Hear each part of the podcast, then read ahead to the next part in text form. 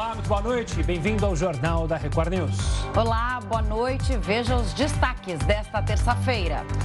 Assembleia da ONU. O presidente Bolsonaro defende política ambiental e ações na pandemia. Líderes mundiais pedem união contra aquecimento global, armas e pandemia. CPI da pandemia. Ministro diz que governo apurou denúncias de irregularidades no Ministério da Saúde. E ainda, drone mostra o momento em que magma de vulcão destrói várias casas na Espanha.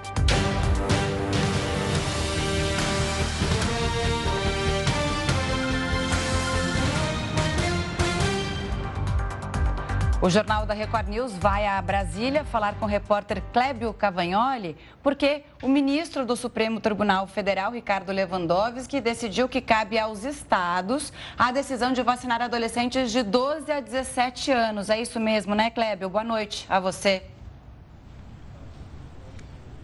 Camila, boa noite a você, ao Gustavo, a todos que acompanham a Record News. A decisão saiu agora há pouco, quentinha do forno aqui do Supremo Tribunal Federal, atrás de mim, na Praça dos Três Poderes.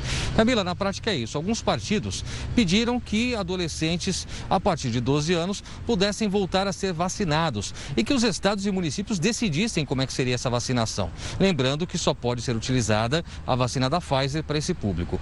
Isso havia sido contestado pelo próprio Ministério da Saúde, mas o ministro Lewandowski Lewandowski aceitou essa liminar, concedeu o direito a estados, municípios e Distrito Federal para fazerem isso. Só que tem algumas regras. Quais são elas? Primeiro, precisa seguir a ordem de prioridades já definida pelo Ministério da Saúde. Idosos têm prioridade, pessoas com comorbidades, com problemas não é, de, de é, baixa imunidade. E aí depois o que sobrar dessas vacinas é que podem ser destinadas a esse público. Outra questão é a responsabilidade sobre efeitos adversos das vacinas.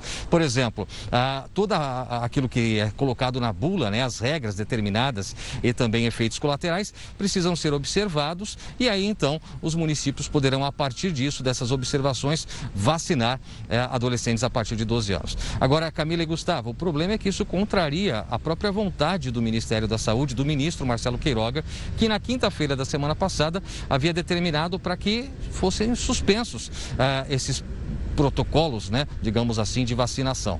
Outro detalhe importante é, sobre isso é que o Supremo ainda vai julgar de forma definitiva. Então, nesse momento, é uma decisão liminar, ela vale provisoriamente, mas os dez ministros do Supremo vão se reunir em data ainda não definida para colocar, então, a palavra final sobre esse assunto. A gente vai acompanhar, é claro, e trazer para vocês essas informações em primeira mão. Agora, Camila e Gustavo, importante, a tendência é do Supremo permitir realmente que estados e municípios decidam sobre isso.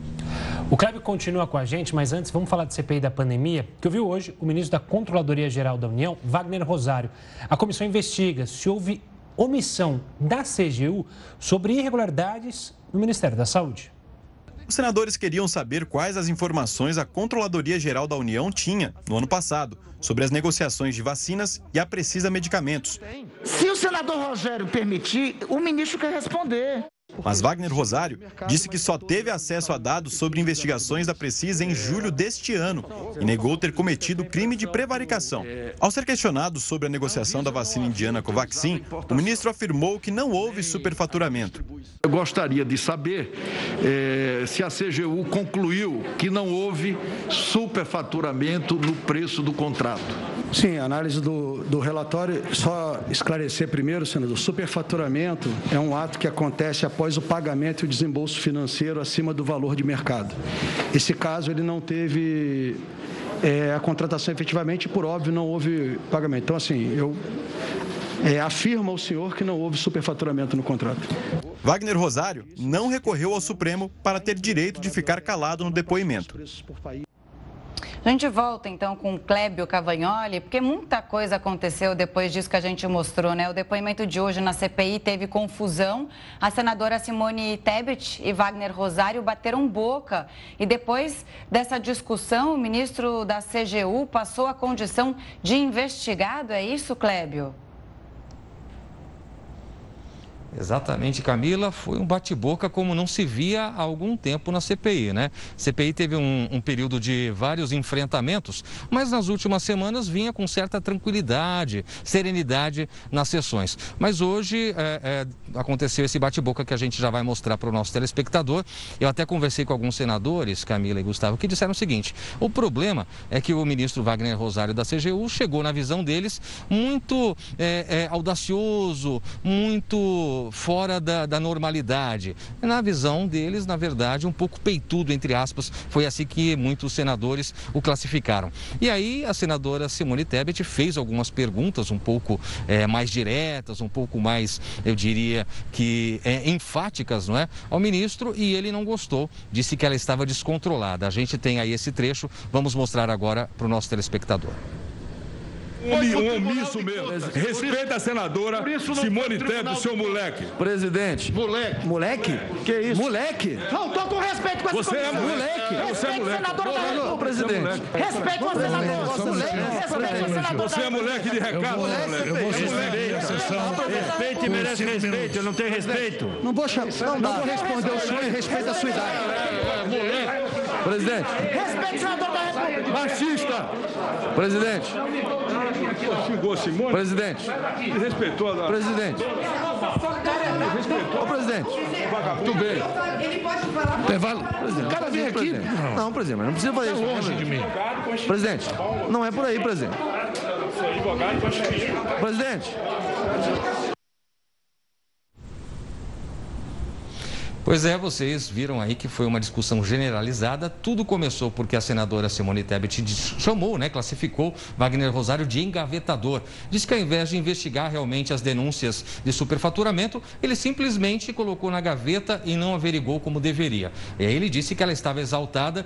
Isso figurou, Camila e Gustavo, para muitos senadores, não só aqueles que compõem o G7, não é, a cúpula da, da CPI, como outros que simplesmente vão para acompanhar, como uma, uma falta de respeito à senadora Simone Tebet e também ao Senado. Alguns disseram até que foi uma espécie de, é, é, é, digamos que, nervosismo que levou ao, ao, ministro Wagner Rosário uma prática de machismo, que ele teria praticado, então, é, machismo com a, a senadora Simone Tebet.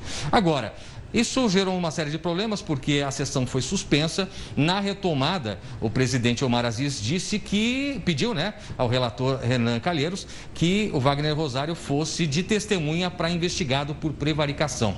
O que, que é isso? Na verdade, o que os senadores imaginam é que ao invés de investigar como deveria, ele simplesmente deixou de lado essas denúncias e não deu a atenção devida.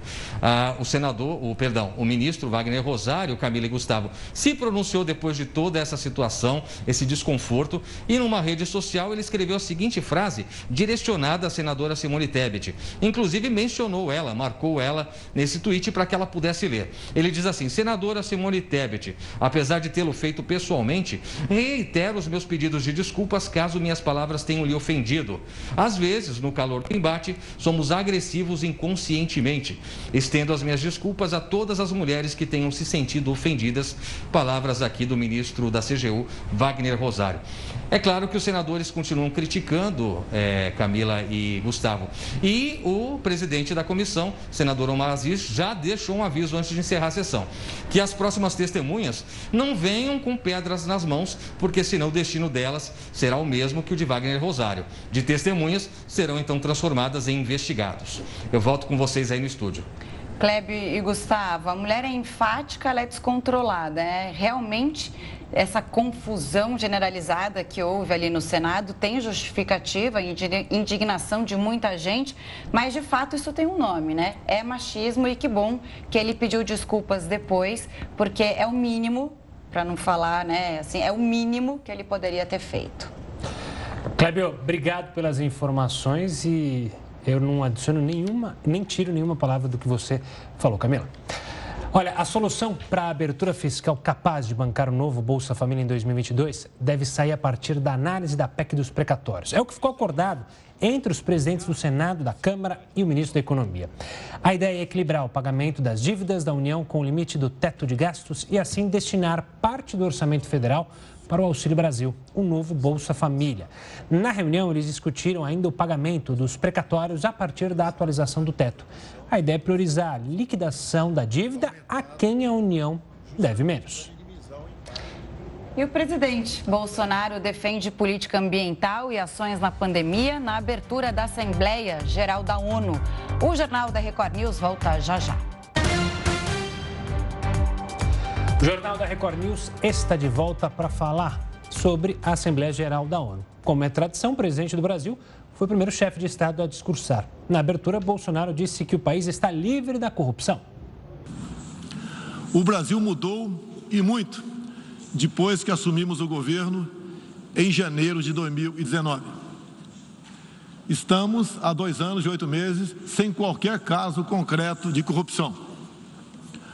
O Brasil tem um presidente que acredita em Deus, respeita a Constituição, valoriza a família e deve lealdade ao seu povo. Isso é muito. É uma sólida base se levarmos em conta que estávamos à beira do socialismo. Nossas estatais davam prejuízos de bilhões de dólares no passado. Hoje são lucrativas. No discurso, o presidente defendeu ainda as ações ambientais do governo. Nenhum país do mundo possui uma legislação ambiental tão completa quanto a nossa. Nosso Código Florestal deve servir de exemplo para outros países Antecipamos de 2060 para 2050 o objetivo de alcançar a neutralidade climática. Os recursos humanos e financeiros destinados ao fortalecimento dos órgãos ambientais foram dobrados, com vistas a zerar o desmatamento ilegal. Bolsonaro também falou das ações do governo federal na pandemia.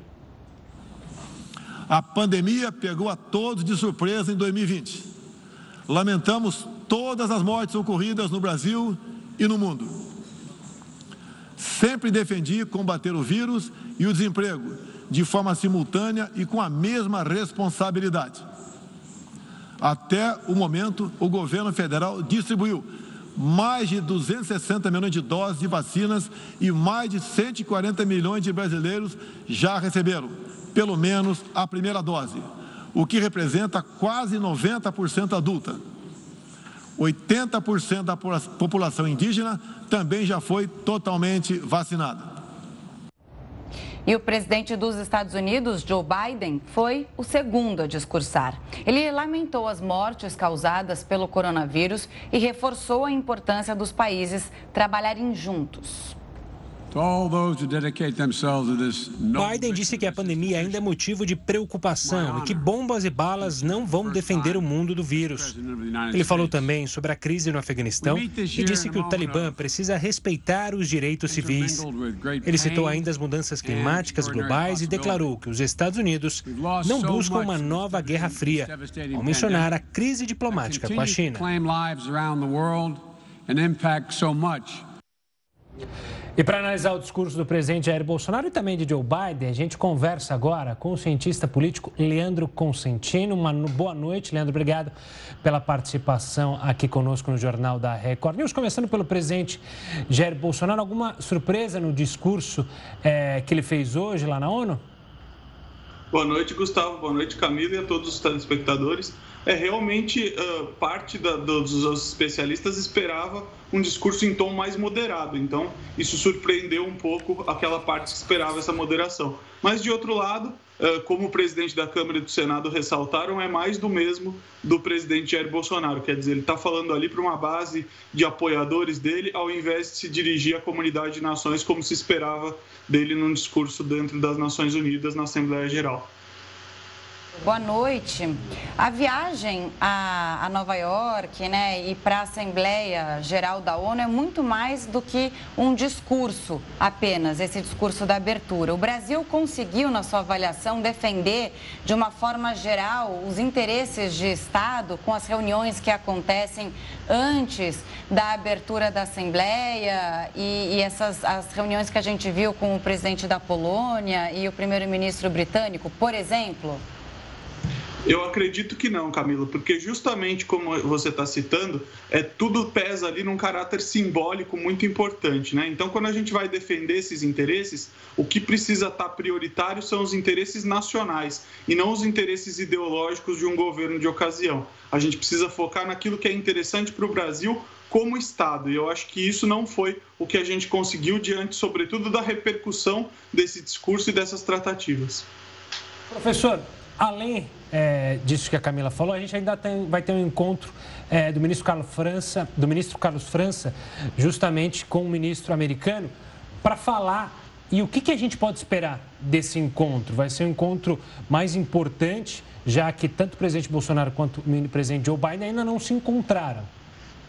Perfeito. É, nesse caso, acho que a gente está tendo uma, uma antecipação em caráter técnico, né? Então, tudo que é tratado em caráter técnico sem dúvida a gente pode esperar alguma conquista de algo mais efetivo, mas isso acaba sendo travado pela questão política, né? Como a gente sabe, os dois presidentes se antagonizam em diversos assuntos, então o esforço dos diplomatas vai ter que ser redobrado para tentar encontrar alguns pontos em comum para que esses dois países e para que esses dois chefes de Estado se entendam. A esperança é que eles encontrem esses pontos em comum, mas a gente sabe que vai ser uma tarefa bastante complicada para o nosso ministro das Relações Exteriores você destaca do dia de hoje, né? A gente também teve o presidente dos Estados Unidos que fez o discurso e uma curiosidade que eu fiquei que é como é a elaboração desses discursos, né? O ministro das Relações Exteriores é, ele orienta o presidente, formula junto com o presidente qual será a fala, eles improvisam ali dentro do, de uma ideia que eles têm e qual é o objetivo principal dos discursos dos líderes mundiais. Eles falam para o restante do planeta o que eles é, acham do próprio país ou de assuntos de interesse em comum, digamos assim? Perfeito, Camila. Vamos em, em partes, então. Primeira parte o que, o que a gente viu no dia de hoje, né? Para além do discurso do presidente brasileiro, nós vimos um discurso que talvez fosse o mais aguardado ali, que era o discurso, o primeiro discurso do presidente Joe Biden, que é o primeiro discurso dele na Assembleia Geral das Nações Unidas e que marcou uma posição muito forte com relação ao é, conflito, ainda um conflito indireto com a China, né? Então a gente tem a partir disso um, um esforço, um direcionamento para essa questão de forma bastante presente. Com relação às suas outras perguntas, como é que esse discurso é produzido e, e para quem ele é dirigido? Normalmente esse discurso é produzido pelas chancelarias, pelos ministérios das relações exteriores, dada a importância desse discurso, porque ele vai endereçar esse discurso para a comunidade das nações, né? Quer dizer, é uma forma de reafirmar os nossos objetivos de política externa. E isso normalmente é construído pelos ministérios das relações exteriores. Não parece ter sido o caso no, no, no discurso brasileiro. Já há informações aí de que o filho do presidente uh, interveio, interveio dentro dessa, dessa lógica da construção do discurso. Então, me parece que a, a gente vai ter que analisar e esperar um pouquinho mais para saber como foi produzido esse discurso, mas sem dúvida nenhuma, esses discursos precisam ter um caráter bastante técnico e bastante uh, dirigido para fora, para a comunidade internacional, e não para dentro, para a comunidade dos apoiadores de determinado governo. Professor, eu quero falar uh, também do discurso do presidente Joe Biden, presidente americano, e questionar se não há contradição na fala do presidente quando ele cita justamente a China e uma possível guerra fria Haja vista que há alguns dias ele justamente entrou em um acordo militar junto com Inglaterra e Austrália, que está próxima justamente à China. Ele diz uma coisa, mas faz outra? É, o plano dos discursos e o plano das ações, eles sem dúvida nenhuma não andam em, uh, ao mesmo tempo em todo momento, né? Quer dizer, por vezes os presidentes têm que tomar decisões ali no plano estratégico que não vão se coadunar com aquele discurso das expectativas, daquilo que se espera num foro multilateral como esse. Sem dúvida nenhuma, o Biden uh, adota uma política externa muito cara aos norte-americanos no sentido de uh, fazer um discurso por vezes uh, macio, por vezes agradável aos ouvidos da audiência da comunidade internacional, mas também agir com, com a força se for necessário, agir com a estratégia se for necessário. Sem dúvida nenhuma, a sua interpretação está correta, Gustavo. E agora, o que esperar então nos próximos dias da Assembleia Geral da ONU? Nosso presidente volta ao país, mas o evento continua ali, as discussões também. sem dúvida. Eu acho que a gente precisa esperar que os países, de alguma forma, consigam uh, enfrentar denominadores comuns para crises que não passam mais por, por um país soberano resolvendo tudo de uma maneira uh, sozinho ou de uma maneira isolada. Né? Eles precisam conversar para lidar com problemas de caráter global. Um desses problemas a gente sente na pele aqui com relação às mudanças climáticas. O outro desses problemas é a pandemia de Covid-19 que ainda está aí. E os problemas uh, econômicos e militares inerentes ao próprio cenário internacional que também vão precisar ser ajustados ali. Né? Uma, um encontro como esse é a oportunidade que grande parte da comunidade internacional, quase a sua totalidade, tende a acertar os ponteiros. Então, é sempre um momento bastante aguardado e importante para que a gente uh, veja essas soluções ou pelo menos o encaminhamento delas. Professor, obrigado pela participação aqui conosco, é, traduzindo o que se passou lá na Assembleia Geral da ONU. Um forte abraço até uma próxima.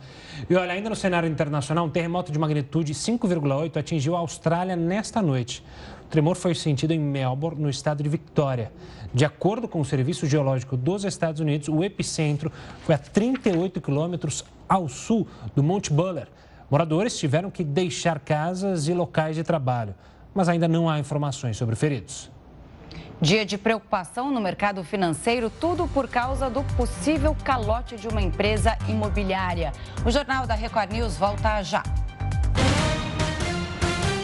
O Jornal da Record News já está de volta. Lembrando que você pode acompanhar a gente ao vivo pelo R7, pelo YouTube, pelo Facebook, pelo Twitter, pelo aplicativo da Record News. Fique à vontade. A opção é que não falta. Bom, a Organização para a Cooperação e Desenvolvimento Econômico reduziu a previsão de crescimento da economia mundial para quase 6% este ano. O relatório da OCDE destaca que a retomada do comércio é um dos fatores responsáveis pela recuperação, mesmo que ainda em ritmo lento. Em 2022, a expansão da economia mundial deve ser de 4,5%. Olha, a crise que a gigante Evergrande enfrenta pode influenciar o preço do arroz aqui no Brasil. Que coisa. Tema né? para o Heroto Barbeiro. Heroto, explica para a gente qual é a relação entre uma gigante do setor imobiliário da China e o preço do alimento aqui. É aquela famosa teoria do caos? Exatamente, por aí. Agora, Gustavo, é uma coisa interessante. Não só tem a ver com arroz, mas tem a ver com futebol também, você acredita? Acredito. Eu tenho certeza que até pouco tempo atrás, ninguém sabia quem era essa tal de Evergrande. Eu nunca ouvi falar na minha vida. Pois é, uma coisa, eles também têm time de futebol. Chama Evergrande Guangzhou, que é o nome da cidade. E sabe quem jogou lá? Robinho. Olha. Jogou pro Evergrande. E eles tiveram um técnico lá, um tal de Felipão. Já ouviram falar no Felipão? Ah, claro. Me fez comemorar muito no pente e é, chorar muito. É, essa empresa aí. Agora, voltando à questão do arroz, ou melhor, o que, que tem a ver um, um problema dessa gigantesca empresa? Aliás, não é nem a primeira, é a segunda maior empresa de construção da China, com arroz. É que mostra o seguinte, que a globalização está atingindo também a dona de casa. E a explicação é mais ou menos a seguinte. Eles têm uma pequena dívida. A dívida dele é de 300 bilhões de reais. Perdão, de dólares. 300 bilhões de dólares. Pior, né, 300 bilhões de dólares. Oi? Pior, né? Se fosse de real ainda estava melhor, né? Agora em dólar vai para trilhão em real, né? Exatamente. Agora, só para comparar, Camila, é exatamente aquilo que o Brasil tem acumulado. O Brasil tem guardado. Tudo que o Brasil conseguiu guardar estão 300 bilhões de dólares. É muita grana. Uhum. Eles devem 300 bilhões. Só que é o seguinte, como teve um pequeno estremecimento lá na, na, na, nas, nas finanças, eles acharam que iam poder pagar os... ia dar calote, isso imediatamente derrubou o preço das moedas no mercado internacional e o dólar ficou mais caro, inclusive aqui no Brasil. Agora, quando o dólar fica mais caro no Brasil, o real fica mais desvalorizado, o Brasil começa a exportar mais agronegócio, porque o preço fica mais barato lá fora. Então, entre outras coisas que nós estamos exportando em grande quantidade, além de soja, milho, etc., tem o arroz também. Então, como o dólar está caro, o real está barato, o pessoal prefere então exportar o arroz. Então, o arroz brasileiro inclusive, um dos grandes compradores de arroz brasileiro é a Venezuela. E, consequentemente, isso estoura aqui na gôndola do supermercado, que sobe o preço no mercado interno. Então, olha, uma coisa realmente interessante essa que a gente está tá, tá colocando aqui, que é o seguinte: a economia mundial está tão ligada numa coisa a outra, que países como a China aparentemente estão distante do Brasil, e uma grande empresa que fabrica, ela produz, ela produz residências, casas, ela, ela acaba mexendo com, não só com o preço do arroz, ela mexe também com o preço da gasolina. Porque, obviamente, né, com o, o real mais fraco, a gasolina fica, fica mais cara. Tudo por causa dessa empresa chamada Evergrande. Agora é o seguinte: será que ela vai sair do buraco ou não? É a grande Ninguém questão, né? Porque hoje é feriado na China. As bolsas estão fechadas. Amanhã Quer dizer, amanhã é agora, né? Porque lá na China começa, começa a amanhecer agora. A hora que abrir a bolsa de Hong Kong é que a gente vai saber, então, se essa empresa vai pagar ou ela vai dar o calote, como aquele banco americano, lembra não? Em 2008. Lehman Brothers? Aquele Lehman Brothers deu calote geral, quebrou, provocou um problema no mundo inteiro. Então nós temos que ficar de olho. E por, por, por elas, por elas, acho melhor a gente comprar uns 5 quilos de arroz e guardar lá em casa que dólar que nada, vamos comprar arroz. Tá caro faz tempo, né, o arroz. Não mas... faz, mas não pode preparar arroz com feijão. Deixa lá guardado debaixo do colchão, uma hora a gente vai tirar e vai estar tá valendo mais ainda. Heroto, mas quem sabe... Tem muito time de futebol que pode ficar feliz aqui no Brasil, né? porque se não me engano são cinco brasileiros que jogam no Ganzu Evergrande que podem voltar para o Brasil, dependendo de como a situação da empresa ficar, vai ter pechinche aí para jogador brasileiro. Veremos como ficará a situação. E aliás, a gente vai falar mais sobre isso, a situação dessa empresa ainda nessa edição do Jornal da Record News. E daqui a pouco a gente volta a falar com você, tá bom, Heroto? Até já. E agora tem a opinião do colunista Augusto Nunes. Boa noite, Augusto. Boa noite, Camila. Boa noite, Gustavo. Boa noite a você que nos acompanha. A ditadura comunista que controla a China desde 1949 suprimiu todas as liberdades. Lá não existe liberdade religiosa nem liberdade política. Da mesma forma, tudo na economia depende da vontade dos dirigentes do Partido Comunista Chinês, que vigiam com lupa também o que se passa nas empresas que parecem reproduzir fórmulas capitalistas. Portanto, o gigantesco calote ensaiado pela incorporadora Evergrande não foi concebido pelos diretores da empresa, é coisa do regime totalitário. Como sempre ocorre naquele país, não se sabe com exatidão o que está acontecendo ou quais serão os capítulos dessa história mal contada. Mas deve ficar claro desde já que eventuais tremores provocados em outros países têm de ser debitados na conta da ditadura. O clima de incerteza talvez ensine aos entusiastas de negócios com a China que nenhuma ditadura é confiável. Uma das frases preferidas dos comunistas avisa que os fins justificam os meios. Assim, se o colapso de outras economias não prejudica a China, pior para os países que acreditaram na grande parceira. Obrigada, Augusto. Uma ventania assustou os moradores da região metropolitana do Rio hoje à tarde. Os ventos, gente, passaram de 70 quilômetros por hora. O repórter Pedro Paulo Filho conta pra gente como está a situação agora. Pedro, boa noite. Boa noite, Camila e Gustavo. Boa noite a todos que acompanham o Jornal da Record News. Olha, nesse momento o vento deu uma trégua, mas a chuva continua em alguns pontos aqui do Rio de Janeiro, inclusive aqui de onde nós falamos, em Copacabana, na zona sul da cidade. Apesar dessa ventania que o Carioca observou durante toda a tarde e início da noite, essa ventania ela se foi, mas deixou ainda estragos. Ainda há vários bairros sem luz aqui na capital fluminense. Isso porque mais de 50 árvores caíram durante essa tarde, atingindo a rede elétrica e prejudicando o fornecimento de energia. Na zona norte da cidade, um muro também desabou sobre carros. Não há informações sobre feridos. Na ponte Rio-Niterói, ela precisou ser fechada por cerca de 30 minutos por medida de segurança.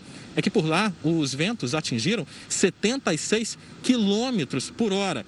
E aí havia algum tipo de risco, principalmente para motociclistas, por isso o tráfego foi interditado, mas já foi liberado. Agora em São Gonçalo, na região metropolitana do Rio, houve um desmoronamento. Pelo menos duas pessoas ficaram feridas. Como eu comentei, a gente está em, em, Copacabana, na zona sul da cidade, e aqui a gente observa que o mar está bem sereno, bem tranquilo. Mas a Marinha também emitiu um alerta com essa mudança de tempo. Tem um alerta de ressaca, com ondas podendo chegar a 3,5 metros. E, meio. e essa situação deve durar até a próxima quinta-feira. Camila e Gustavo. Obrigado pelas informações, Pedro. E olha, o intervalo da dose de reforço vai ser antecipado em Niterói, na região metropolitana do Rio vai passar para três meses após a segunda dose.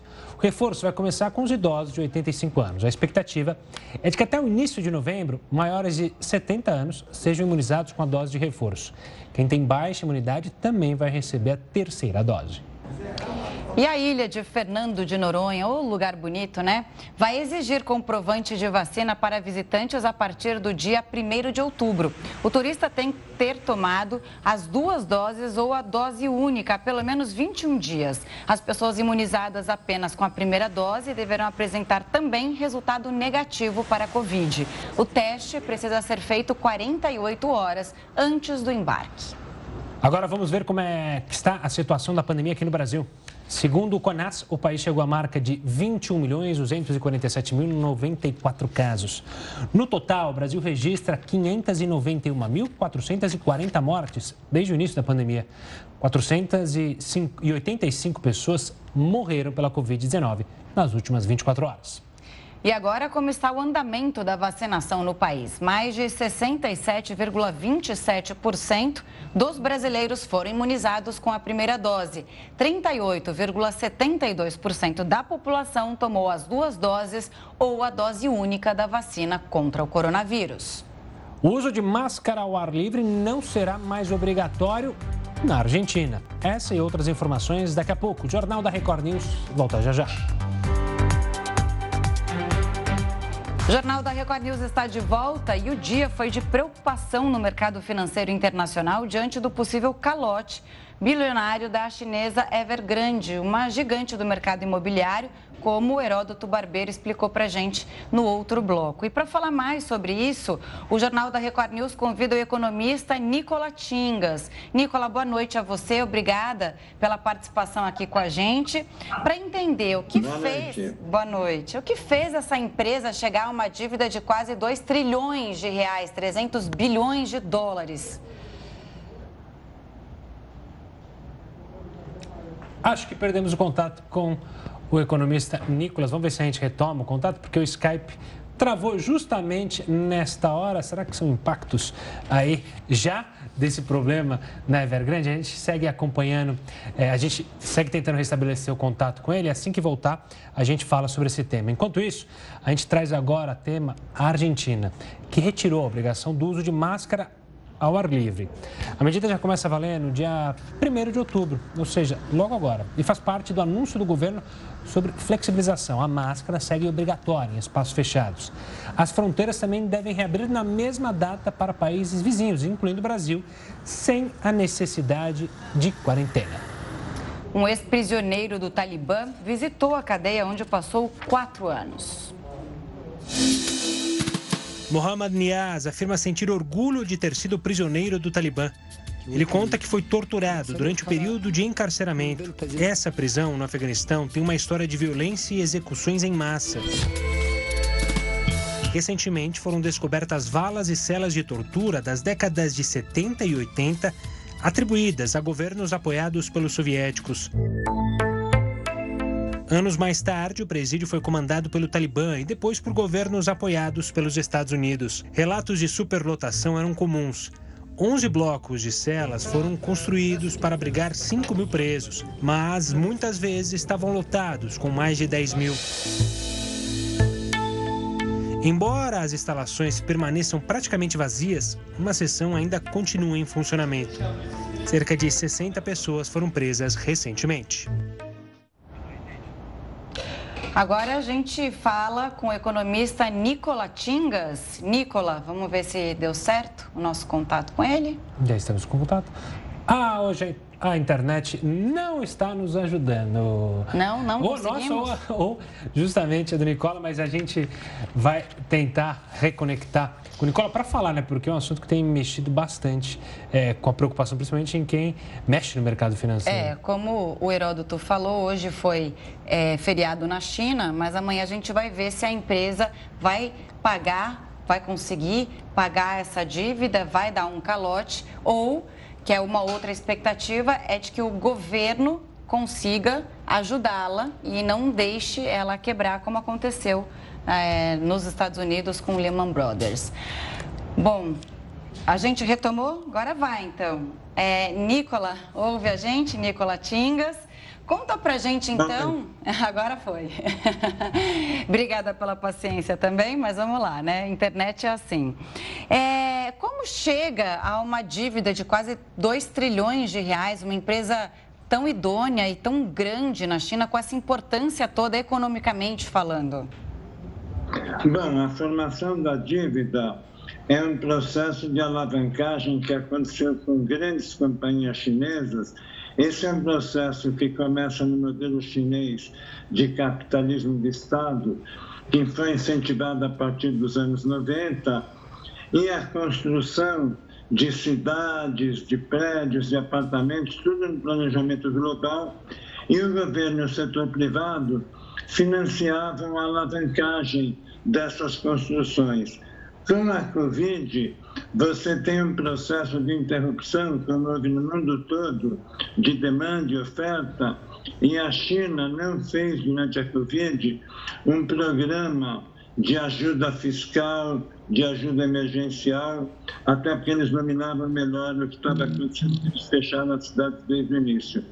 Essas, essas companhias tiveram um problema financeiro de caixa com isso, um descasamento de caixa, e agora esse descasamento se tornou muito grande e há uma restrição de refinanciar. E o governo chinês, que controla boa parte do sistema bancário que é estatal e uma parte do mercado de capitais, ele teria que atuar no sentido de achar uma solução.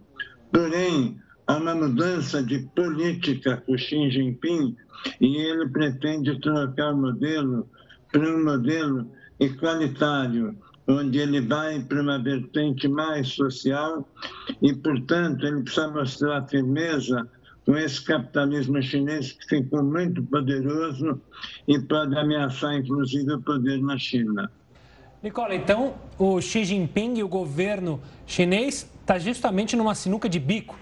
Ou recupera e perde moral, ou não recupera e corre o risco de um impacto econômico é, enorme se a empresa falir?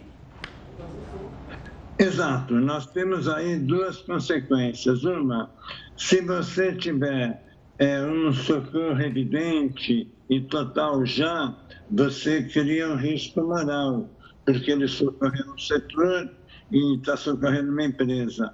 Se você não fizer nada e deixar quebrar, você pode criar um problema financeiro que pode se alastrar nos mercados. Porém, a conta dos mercados é de que nem uma solução nem outra. A China tende a resistir ao máximo hoje, como fez com as empresas de tecnologia agora no setor de construção, a dar todas as cartas para ela, então vai ajudar provavelmente de alguma forma financeira a rolar, a trabalhar esse risco sem fazer uma grande intervenção, sem fazer um aporte direto, mas de forma indireta, mas ao mesmo tempo mostrando para o sistema privado que o comando central chinês ainda tem a equação final. E isso provavelmente vai tirar. Ah, que pena. Acho que perdemos o Nicola. Mas deu para entender basicamente a sinuca de bico que está o governo chinês. Agora sim, voltou, Nicola? Você estava encerrando sim, justamente. É, o, que, o que eu estava dizendo é que a solução deve ser uma solução parcial, nem lá nem cá. E já agências de rating e a própria OCDE também estão dizendo que não esperam um colapso da magnitude do Lima e que isso é administrado. Nicola, eu queria perguntar também o impacto disso no Brasil. Travou, né? Bom, Enfim, hoje não é um bom dia. É, tá complicado. Vamos seguir aqui vem, com o nosso noticiário? Que vem o 5G, né? Assim que vem o 5G, a gente está esperando, realmente. Bom, mudando um pouco de assunto, você está gostando do Jornal da Record News? Então manda uma mensagem para o nosso WhatsApp. Anota o número aí, é o 11 33 5555. É muito fácil, mas eu vou repetir, por força do hábito. 11 11 11 33 00 55 55. Foi bom repetir para eu não errar. A gente espera a sua mensagem. Vamos lá, no noticiário internacional, um drone flagrou o momento em que a lava do vulcão invade a piscina de uma casa nas Ilhas Canárias. Vamos ver. A lava engoliu construções e tudo que tinha pela frente, incluindo essa piscina. Dezenas de vilarejos se transformaram em cinzas na costa das Ilhas Canárias, na Espanha. Mais de 8 mil moradores tiveram que abandonar a região às pressas. E agora existe uma outra preocupação o Serviço Geológico dos Estados Unidos explicou que o encontro da lava com o mar pode causar explosões, ondas de água fervente e até nuvens de gases tóxicos. A Constituição da África do Sul permite casamentos de pessoas do mesmo sexo e a poligamia, inclusive. Vamos voltar a falar com Heródoto Barbeiro sobre esse assunto? Heródoto, nesse contexto, um grupo feminista luta pela legalidade de outro tipo de casamento.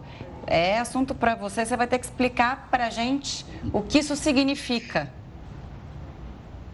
Olha, a África do Sul, eles querem agora que seja colocada na Constituição, porque casamento de pessoas do mesmo sexo e uh, poligamia estão na Constituição do país.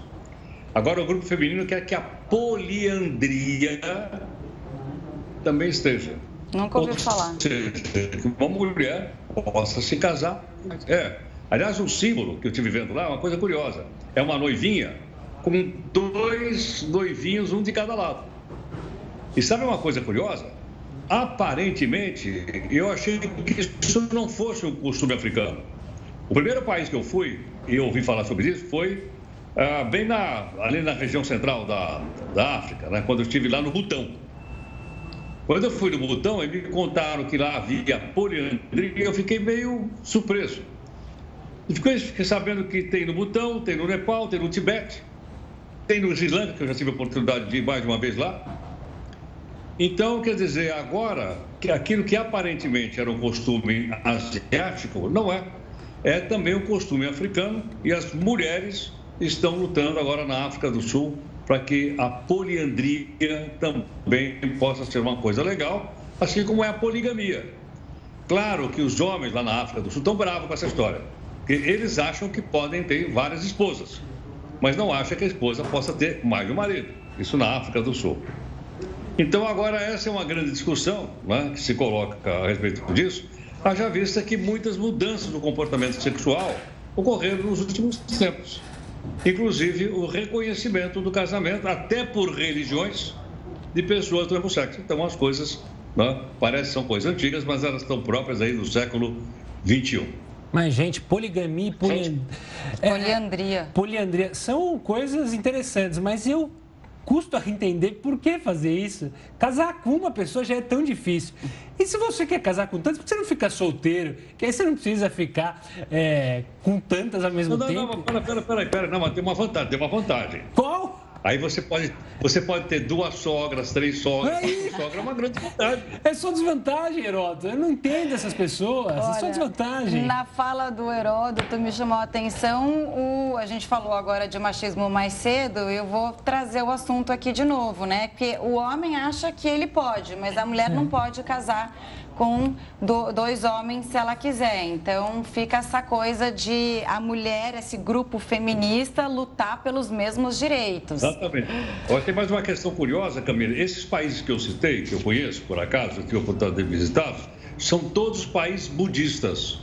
No budismo não há esse tipo de, de, de preocupação. E a África do Sul não é um país budista, é um país parte cristão e parte de religiões nativas da própria África. Mas elas estão brigando lá e agora vai ter uma mudança, provavelmente vão conseguir colocar na Constituição do país. Interessantíssimo, Heródoto. Demais. Obrigada, viu, por Belo trazer tema. esse assunto para gente. A gente sempre aprendendo Alô. com o Heródoto Barbeiro aqui, nosso mestre. Uma ótima noite e até amanhã, Heródoto. Tchau, tchau. Obrigado. Olha, só para dar uma notícia que acaba de chegar, né? O ministro da Saúde, Marcelo Queiroga, testou positivo para um exame que ele fez lá em Nova York. Daqui a pouco a gente traz mais detalhes sobre isso. E amanhã é o dia de deixar o carro na garagem. O Jornal da Record News volta em um minutinho. E amanhã será comemorado o Dia Mundial Sem Carro. Moradores de vários países vão deixar o veículo na garagem.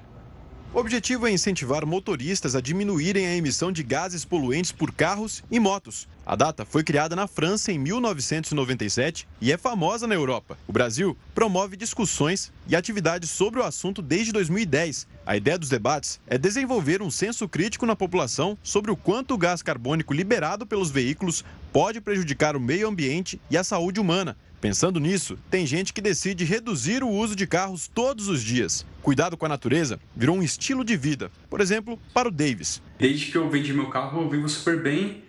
Eu ando muito de ônibus, de metrô, é o que me salva no dia a dia. Né? Nesses últimos seis anos, tenho usado muito esses tipos de transporte público é, e gosto muito de andar também. Então, para pequenas e médias distâncias, eu vou andando, prefiro inclusive, porque dá uma descomprimida na cabeça, dá uma relaxada, é mais saudável, além de ser sustentável também. A bicicleta é uma boa alternativa.